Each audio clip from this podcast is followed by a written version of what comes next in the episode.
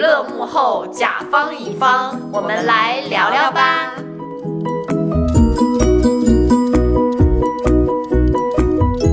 大家好，我是丹娜。大家好，我是拉拉。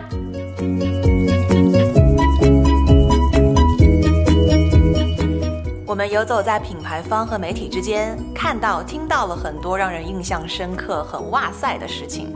茶余饭后听段子，工作之余有参考。拒绝无聊，来聊聊吧。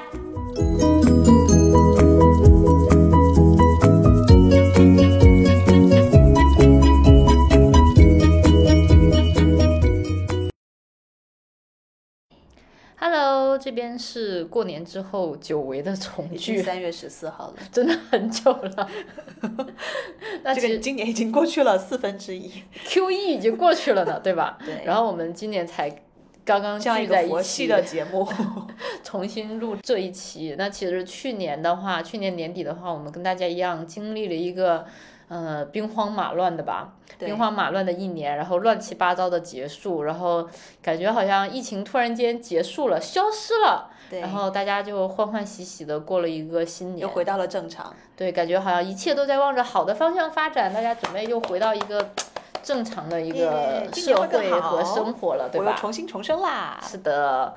但是呢，我们好像在第一个季度快要过去的现在，在 Q 一在做总结的时候呢，我们突然间发现，在现在这个行情下，品牌就是我们现在所属的部门，好像已经变成了一个比较尴尬的一个部门。嗯嗯，就其实品牌部，大家一直觉得他是个非常高大上，每天都在时尚前端的弄潮儿那样的一个角色。嗯。但现在在整个，我觉得不止不只是整个吧，就是各个行业里的品牌部都是一个。不知不知道他在做什么，或者不知道该怎么定位他的一个角色，就是职能定位没有那么清楚的一个部门了。嗯嗯，然后现在网上包括小红书上面和其他平台上面也会有越来越多的品牌人在上面发声，感觉大家都属于一个迷迷茫的期间，对吧？那现在就是说，那品牌部门是要消失了吗？或者是说，为什么现在越来越多的消费型的公司不需要品牌部了？那将来现阶段的我们一个品牌部的人的一个出路方向是一个怎么样的？那我们今天就来聊聊吧。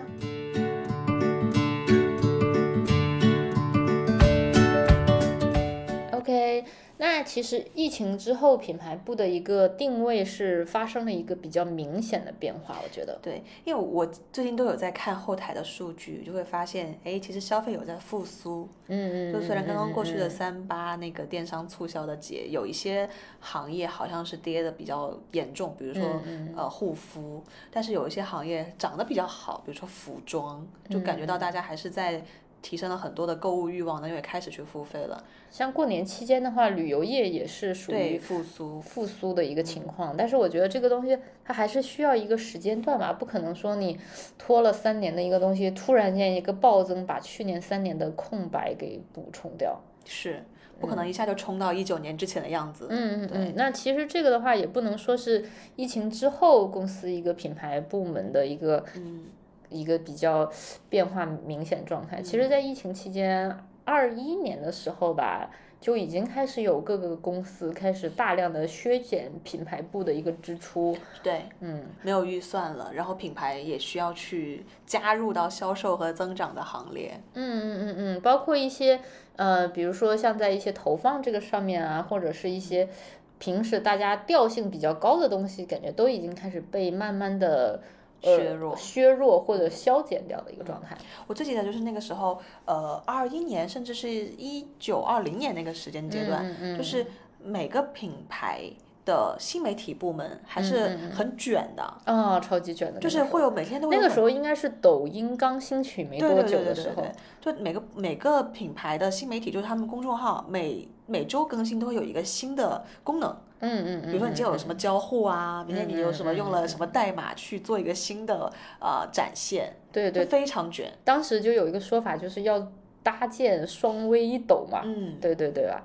然后现在好像已经很少有听过这种说法了。对，现在就是你每周能发一个就不错了，也没有那么多期待。而且这个感觉变成了一个在现在这个舆论环境下啊，就是公司的一个公众账号变成了一个被别人挑刺儿的地方。嗯，我但我觉得还有些品牌可能就是。一会儿我们也会说，就品牌导向更重的，还要像做杂志一样去做他的新媒体，就不是那种偏技能，就是偏内容了。偏内容型的这种东西，可能就是观赏性比较强一点的东西。但是你说它有一个实质性的。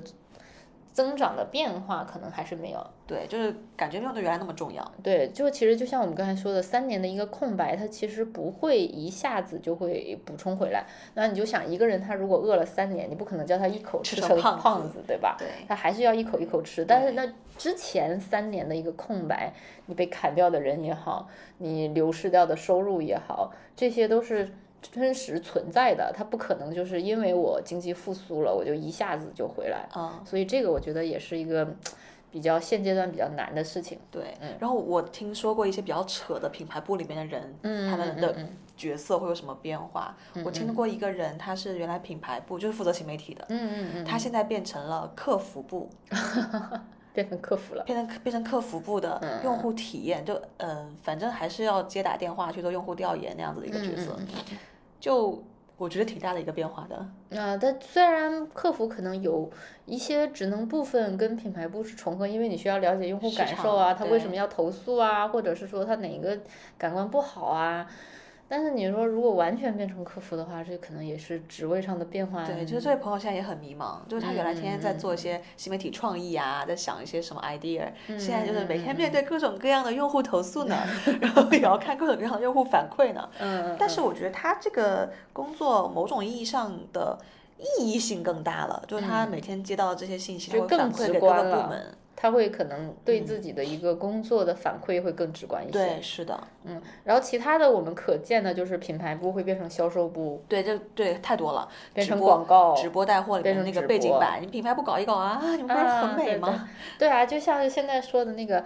呃，新媒体可能是在公司没有那么受重视，但是抖音还是很受重视的。排头兵啊！对，那还是要搭建就是抖音直播团队的。是的，是的。但是这又说回来，这又是一个销售导向型的东西了。所以就是大家都在拼命赚钱。是的，就像我们之前怎么说，一四年以前吧，大家就一四年左右的时候，大家看什么 PV 啊、UV 啊、曝光量啊一些什么，然后在后面的时候，哎，一四一六年左右的时候，大家就看一些。呃，有投了多少达人啊？对，看 ROI。对你批你铺量铺的怎么样啊？你的那个那个小红书做的怎么样啊？然后你在小红书上面碰炒啊，然后大家搜这个东西有多少概率能搜到你啊？嗯。类似于做这样子的东西了，但现在好像就更多是销售型导向的东西了。所以就是很多人。其实我觉得，其实它有一个重点就是。品牌可能在这个地方的，呃，就是在现阶段的数据可能要变化，就是你要呈出来的数据报表的，就你工作成效可能会有一个变化。对，我觉得就是再拿这些 PVUA 的东西，大家可能都不买账了。脱虚向实，嗯就你的 PVUA 到不了最终的那个结果。嗯。你现在告诉我，你今天做了这个视频，到底给我带来多少销售？嗯嗯嗯，像我们其实也看过，在广告圈内。今年也评选出来几支做的比较好的，呃，嗯，宣传片，是它好像都是那种偏品牌主义为导向的，就比较虚的东西。对对对，还是讲价值观嘛。它还是以价值观为导向的一些品牌的东西。但哪怕是这样，就是能拍这样片子的 4A 公司也没有多少了，接不到太多单。呃，那其实这个就是另外一个话题，就是 4A 公司的缩减，又名为什么大公司都不花钱了？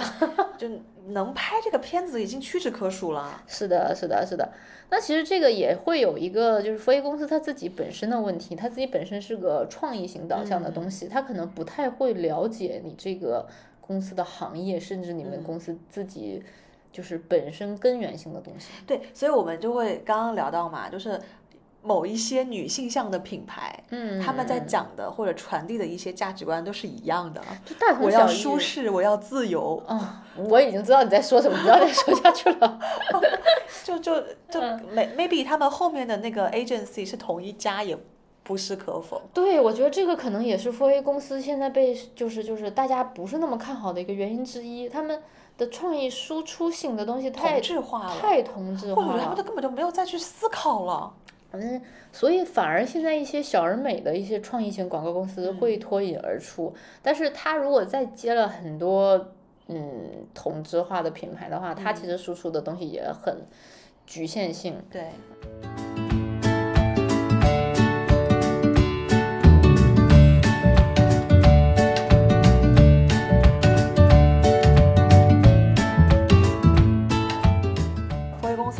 你知道辉公司 最喜欢接什么样的单吗？就是车企嘛。对啊，人不不能说人傻，就是钱多，钱多的品牌，而且没有那么挑剔。因为车企，你真的是你有什么品牌突出性的东西啊？这几年一些汽车新势力，它可能会有一些品牌突出性的东西，但是前几年的话，呃，汽车大家传统的油车好像都在说一样的事情。就是你能想得到，你脑海里你想到一个，你现在立马想到一个汽车的广告，你能想到什么？就是一条路，汽车开过去，然后那个一个鲸鱼跃出海。是，我基本上就是这些东西而且我就是觉得前车企哪怕拍出来很厉害的广告，我真的觉得没有任何的不同。就大家都在都在说我扛撞，我安全，好像都挺不错的。然后，然后就是那个什么什么飞驰，舒适。啊，就是什么什么男人狂野，就 前几年的那个调性，你知道吗？所以我觉得这这也就是品牌不变化，或者 f o 公司没有没有单接，也不是没有没有理由的。是的，大家有一点懈怠了吗？就是创意还是有，就是就是上限的啊。那其实这个里面还有一个比较大的问题，就是说为什么呃公司的一个品牌部会被费用缩缩减的一个问题？那其实。有一个比较重要的数据，就是抖音的 GMV 已经快要超过天猫了。是的，而且抖音现在获客非常便宜。然后它现在获客很直接。其实我是一个不太在直播上面买东西的人，但是我偶尔刷到的话，我还是会有下单的冲动的。对，它就是，我觉得他把获客的路径变短了很多。嗯嗯，像你以前的话，你就需要，呃，在。你比如说，你有个淘宝店啊，你需要做一些投放，然后你需要跟同类产品做竞争，然后让别人看到你，对，然后不拉不拉之类的东西，然后再引导大家来下单啊，然后在中间下单之中还有好几步，比如说你看到某一个商品，然后看完了它的赏享，拉巴拉巴拉介绍完了之后我才能下单，然后抖音感觉把这个路径直接就变短了，我就是你看到。然后下单，就是就是在你脑子还不清楚那个时候，马上让你收。对对对，我在抖音买了好几件我可能完全用不到的东西。所以真的直播带货这个东西，不得不说，它是一个很好赚钱的工具。是的，不然小红书为什么现在也要开始做直播电商了？虽然它也没有那么。小红书这个是我觉得可以是另外一个趴，就是他们的商业化的这个部分是业业业内 业内公认比较就是命运多舛的一个部分。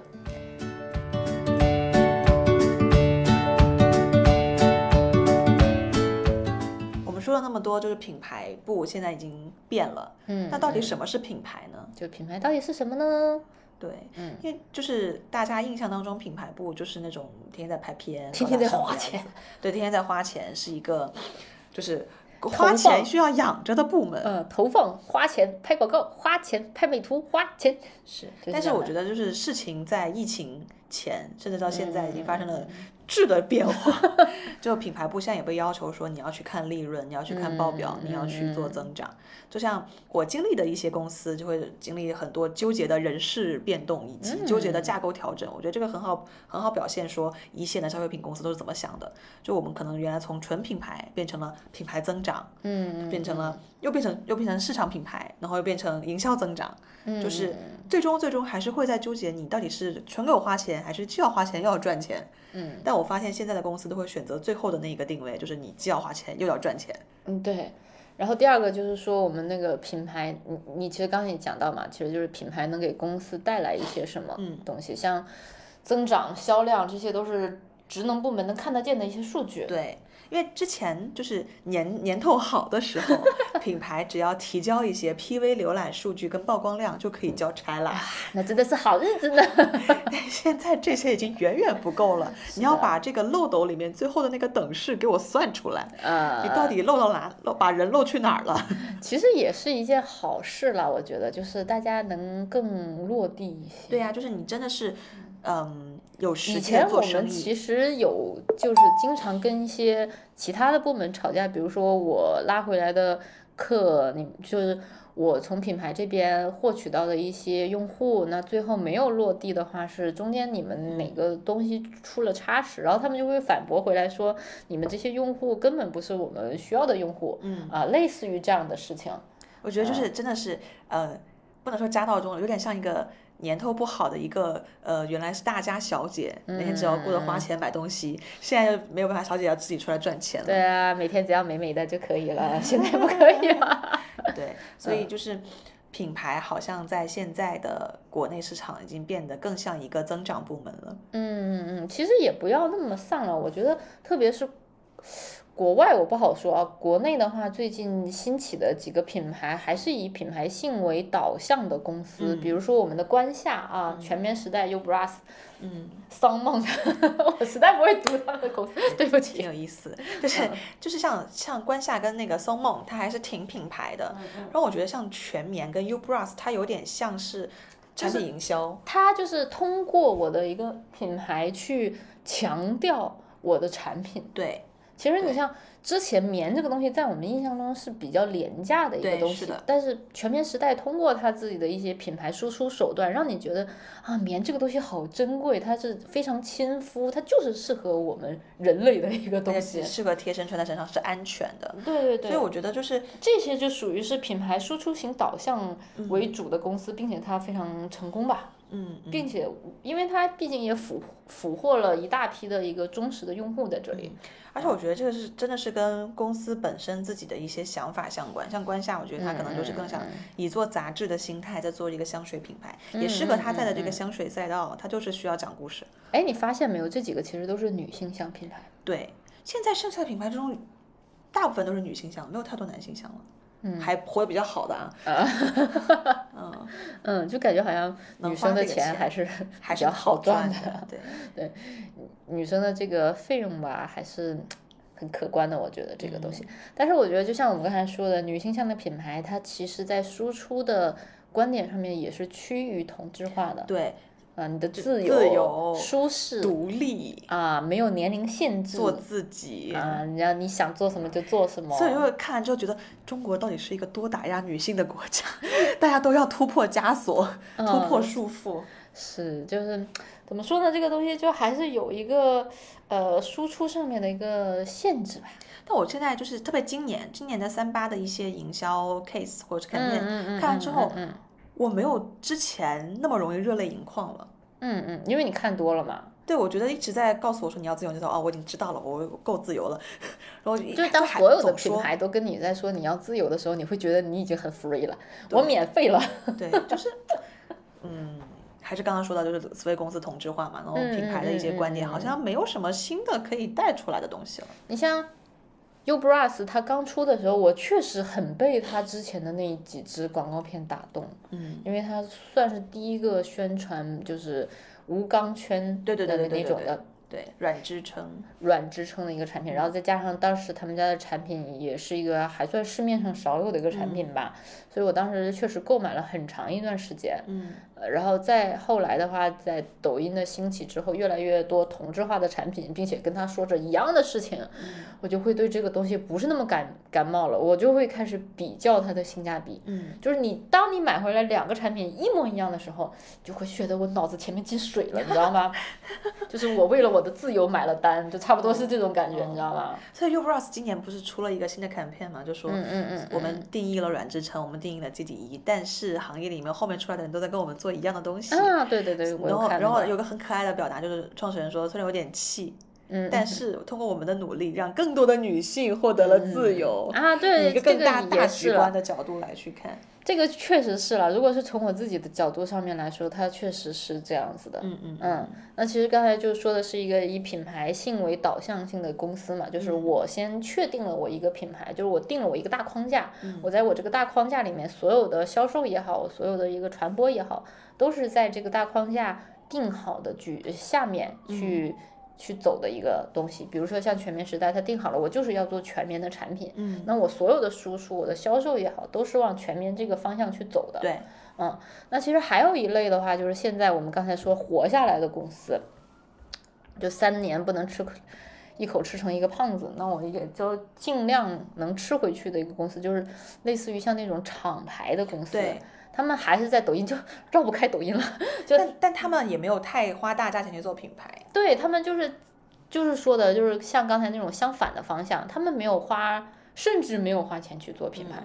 你可以说他花钱有做投放，对吧？他就是没有自己的品牌，就基于抖音的这种呃一个销售的渠道，对吧？然后去做一些呃完全符合当下市场的一波销量的东西，比如说去年年底卖的最好的那个。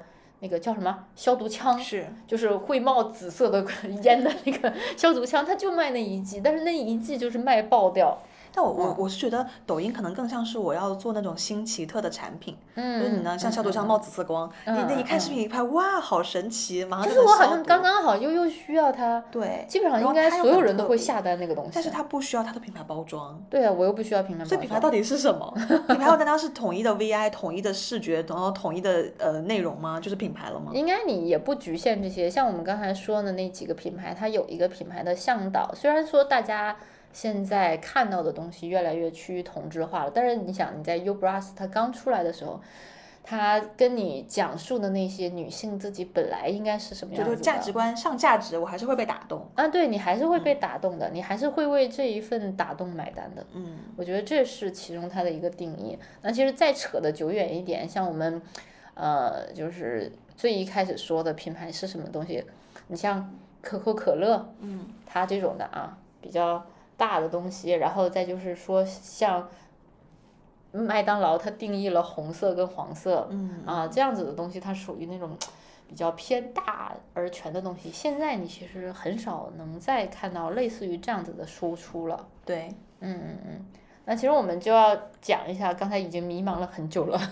对，就是市场已经变成这样子了，嗯，就是当下已经变成这样子，已经逼着品牌部要去做转型。那我们要怎么转？我们要怎么办？对品牌部以后的出路是变成一个什么样子？那其实我们刚才也讲嘛，像你刚才说的，你现在会看一些数据，你现在会做一些漏斗的报表，你现在会更接地气一点。那其实，在前几年的时候，可口可乐已经率先将 CMO 升级成了一个 CGO，叫做首席增长官。对，就是 Glows，你会更。就是往上面走一些，嗯，就是我会我会可能从单点的看一个前面的高大上，变成看全盘的生意，我要去看利润跟投入投产比，我要去看什么渠道适合去做什么品，嗯嗯，其实像以前的话，我们可能会比如说我。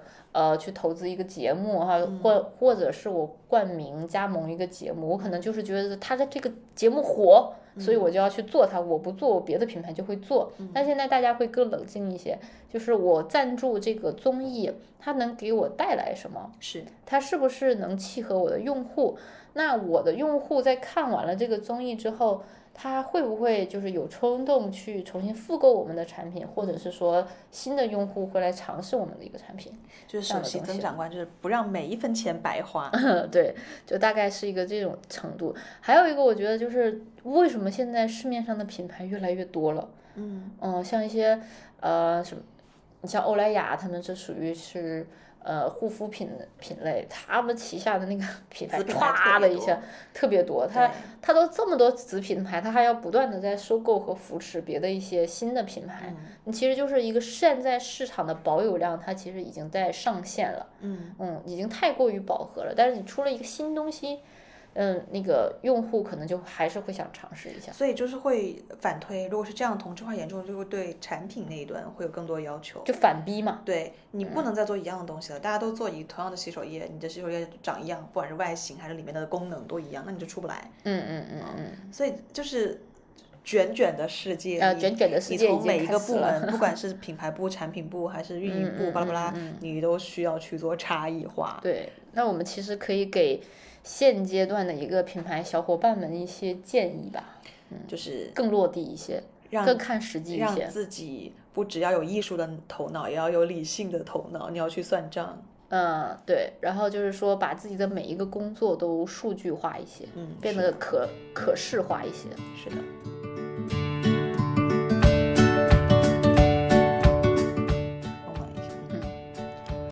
呃，今天也不知不觉就聊了还蛮多蛮严肃的话题，好沉重哦。但其实我觉得 这是好事，就是品牌的转型可以给大家带来更多嗯丰满自己的机会。就是你可以不只看一个点，你可以看全盘的生意的点。其实我觉得是会令人更兴奋哎，就是你会更加的嗯全面的去看这一个生意。